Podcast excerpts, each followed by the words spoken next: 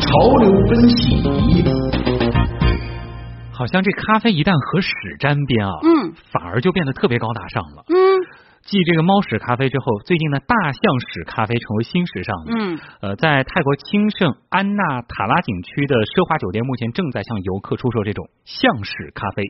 反正猫屎咖啡是挺贵的。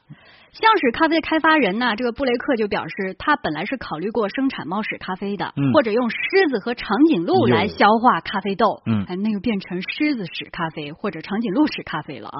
但他呢，最后是决定选用大象，嗯因为在东南亚，大象遇上干旱的时候，本来他自己就会去找咖啡豆吃的，哦所以所以这个不为难他。对不为难，人家就爱吃咖啡豆你。想，狮子他又没事不不吃咖啡。对呀、你还逼着人家吃，嗯但是逼着长颈鹿来吃。其实啊，这生产大象屎咖啡啊，并没有想象当中这么容易。不是说吃下去它就把那个豆拉出来了，嗯他花了九年时间才获得成功。哦，那么布雷克呢，将大象的食道形容为炖锅。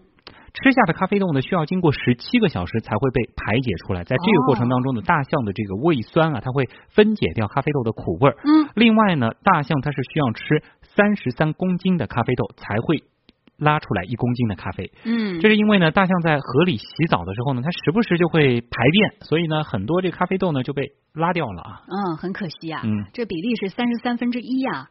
不过呢，正因为这个象屎咖啡稀有，所以每公斤大象屎咖啡呢是要价一千八百八十美元啊，嗯一千八百八十刀，您再乘个六点几，对吧？你就能换算成人民币了。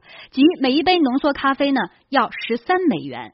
目前这种珍贵的大象屎咖啡只在亚洲的高级饭店售卖，多半呢是在泰国。另外，在新加坡和中国香港也可以买到。嗯，但是再过不久啊，这种大象屎咖啡有望进军巴黎、苏黎世、哥本哈根和莫斯科的高档场所了。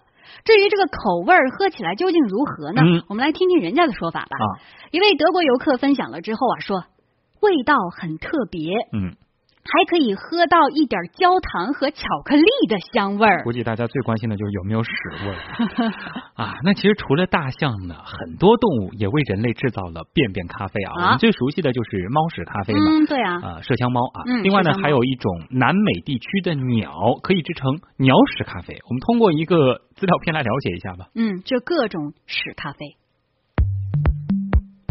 人们最为熟悉的猫屎咖啡产于印尼，也是世界最贵咖啡的一种。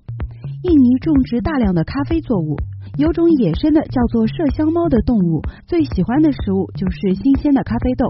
咖啡豆通过在其体内发酵和消化，最终成为猫的粪便排出来。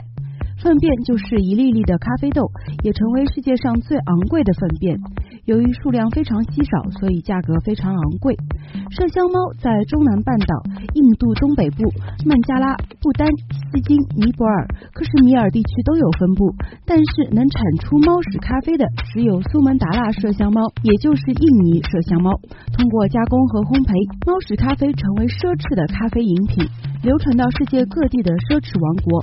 当地的咖啡农为了追逐高额利润，将野生的麝香猫捉回家中饲养，以便可以产出更多的猫屎咖啡。但是养殖麝香猫产出的猫屎咖啡成色、味道也会相应逊色很多。